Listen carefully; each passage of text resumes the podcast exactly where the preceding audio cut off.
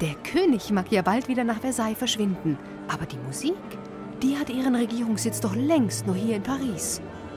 Ja, das lasse ich mir die vier Livre Eintrittsgeld dann auch gerne kosten. Mal sehen, was dieser berüchtigte Telemann zu bieten hat. Paris, 25. März 1738. Festliche Stimmung an diesem Freitag im Palast der Tuilerien. Hof und Hofstadt sind noch nicht in der Sommerfrische, sie weilen in der Stadt.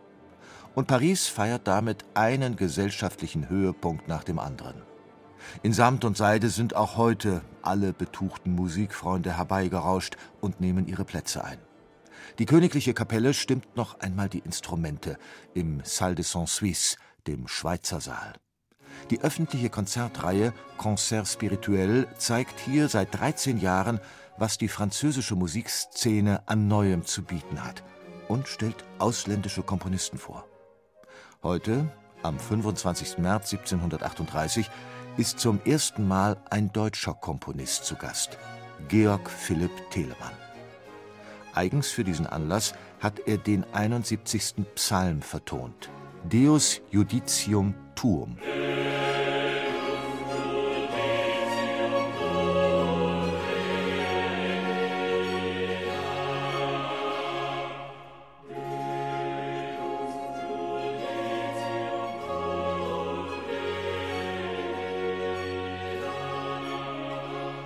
Eine französische Form hat Telemann für diesen Anlass gewählt, die Grand Motet aus Rezitativen, Arien und Chören.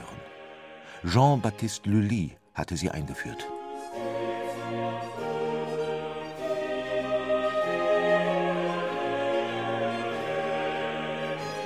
Inzwischen ist Telemann fast selbst ein Franzose. Seit einem halben Jahr lebt er hier, die Sprache beherrscht er fließend. Wohnhaft ist er in der Rue du Temple bei Antoine Vater, einem Cembalo-Bauer deutscher Abstammung, der bei Hof sehr angesehen ist. Telemann wird gefeiert, sobald er vor die Tür tritt. Eigentlich war er aus Deutschland gekommen, um die geliebte französische Musik hören und spielen zu dürfen, an ihrer Herkunftsstätte. Doch von Anfang an traf er bei den Franzosen einen Nerv. Und was noch wichtiger ist, auch ihren Musikgeschmack. Je suis grand partisan de la musique française, je l'avoue. Ich muss gestehen, dass ich ein großer Liebhaber der französischen Musik bin. Bescheiden, der Herr Telemann. Bedenkt man, wie 20 Jahre später der Musiktheoretiker Johann Adolf Scheibe in Schwärmen geriet, der fand, dass man ohne der Schmeichelei beschuldigt zu werden mit Recht von ihm sagen kann, er habe als Nachahmer der Franzosen endlich diese Ausländer selbst in ihrer eigenen Nationalmusik übertroffen. Wer weiß auch nicht, dass ihm Frankreich selbst diesen Ruhm zugesteht und dass ihm folglich kein wahrer Kenner die größte Stärke in der Verfertigung französischer Musikstücke absprechen wird. So sind Telemanns Werke in Paris bekannt, bevor er überhaupt angereist ist. Die Franzosen behandeln ihn wie einen Landsmann. Der König erteilt ihm am 31. Januar 1738 das französische Druckprivileg auf 20 Jahre. Bald darauf erscheinen seine sechs Nouveaux Quatuors, heute bekannt unter dem Titel Pariser Quartette in elegantem Kupferstich.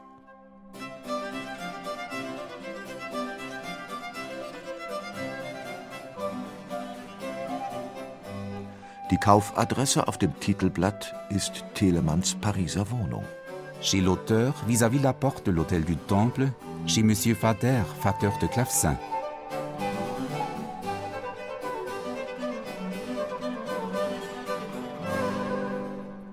Die bewunderungswürdige Art, mit welcher die Quatuor von den Herren Blavet, Guignon, Fourcroy und Edouard gespielt wurden, verdiente, wenn Worte zulänglich wären, hier eine Beschreibung.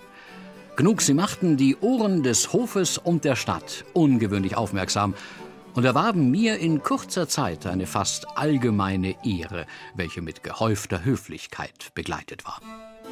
Besonders mit dem Flötenvirtuosen Michel Blavet arbeitete Telemann gern zusammen. Aber auch die anderen Solisten waren führende Berufsmusiker der Stadt.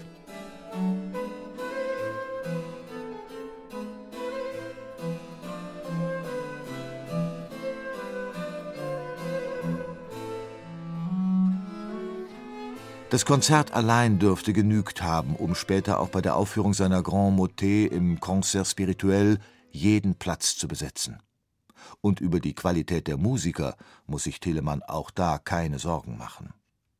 So bezeugt sein Reisebericht, die Motette sei von beinahe hundert auserlesenen Personen in dreien Tagen zweimal aufgeführt worden.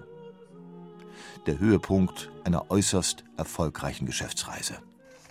Im Mercure de France, der regelmäßig einen Rückblick über die wichtigsten Konzerte gibt, war kurz darauf zu lesen: On y chanta aussi le 25 un motet à grand cœur du Sieur Telemann, qui a été fort goûté.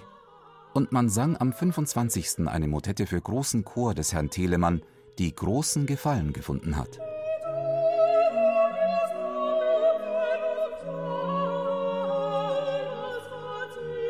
Die Zustimmung eines verwöhnten Publikums. Paris ist Mitte des 18. Jahrhunderts Europas Nummer eins im Handels- und Bankgeschäft, außerdem die Kulturhauptstadt des Rokoko. Das musikalische Zentrum Frankreichs hat sich längst von Versailles hierher verlagert.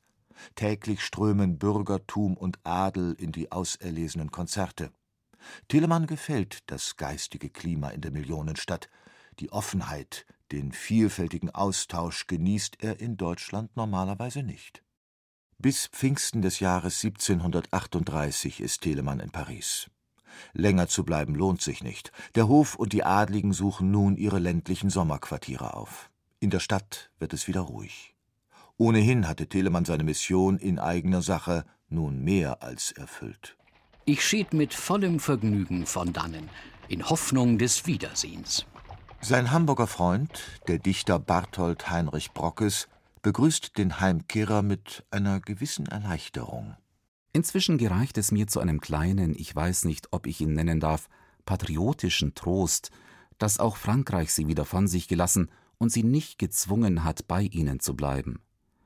Wie groß auch diejenigen Vorteile sind, die man ihnen widerfahren lassen und woran ich als ein aufrichtiger Freund sehr viel Anteil nehme und mich darüber freue, so sind sie doch meines Erachtens nicht groß genug, die Herren Franzosen zu entschuldigen, dieses Pas de Clair gemacht zu haben. Weil dieser mein Unwille nichts als eine unumschränkte Hochachtung ihres Talents zum Grunde hat, wird solche ihnen hoffentlich nicht können zuwider sein.